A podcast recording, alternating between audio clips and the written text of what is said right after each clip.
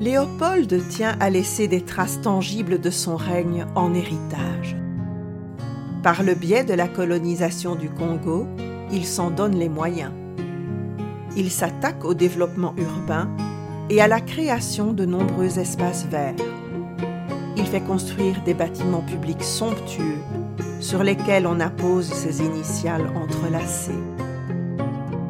Les galeries royales à Bruxelles rivalisent d'élégance avec la gigantesque gare d'Anvers. Le musée du Congo belge à Tervuren rassemble une collection impressionnante de trésors africains. Le parc du cinquantenaire, aux pelouses découpées dans une géométrie classique, débouche sur une porte à trois arches surmontée d'un galop de chevaux en bronze. Nous sommes en 1897. Bruxelles bouillonne de visiteurs venus de toute l'Europe pour découvrir l'exposition universelle internationale où 22 pays sont représentés. L'allée de Tervuren, longue de 10 km, a été achevée à temps. Elle relie le site du cinquantenaire, où l'on peut visiter d'immenses halles en fer à l'architecture inspirée et audacieuse, et le palais colonial de Tervuren, point d'orgue de Léopold, qui espère convaincre le peuple des bienfaits de la colonisation.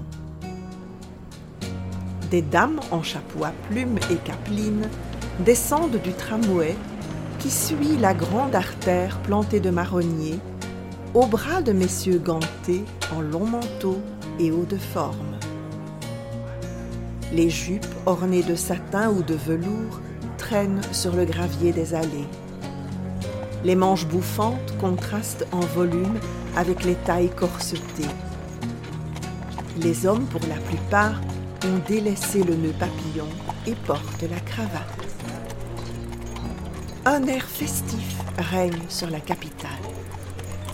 Des couples à vélo se faufilent entre les calèches. Les dames ont revêtu une jupe pantalon pour plus d'aisance et leur veste jaquette leur donne un air de grands oiseaux en plein vol. Des familles huppées se sont déplacées pour l'événement. Des petites filles poussent des landaux de poupées.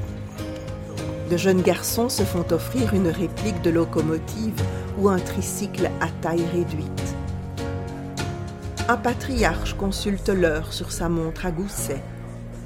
Un groupe d'hommes s'arrête devant un étal de sacs en cuir appuyés sur le pommeau sculpté de leur canne, un cigare aux lèvres.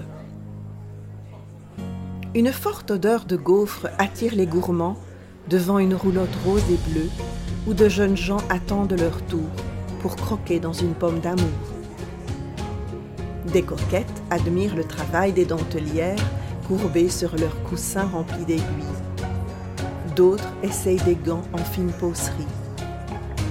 Léopold est fier d'avoir hissé Bruxelles au niveau des grandes capitales européennes. Certains l'admirent, d'autres le critiquent.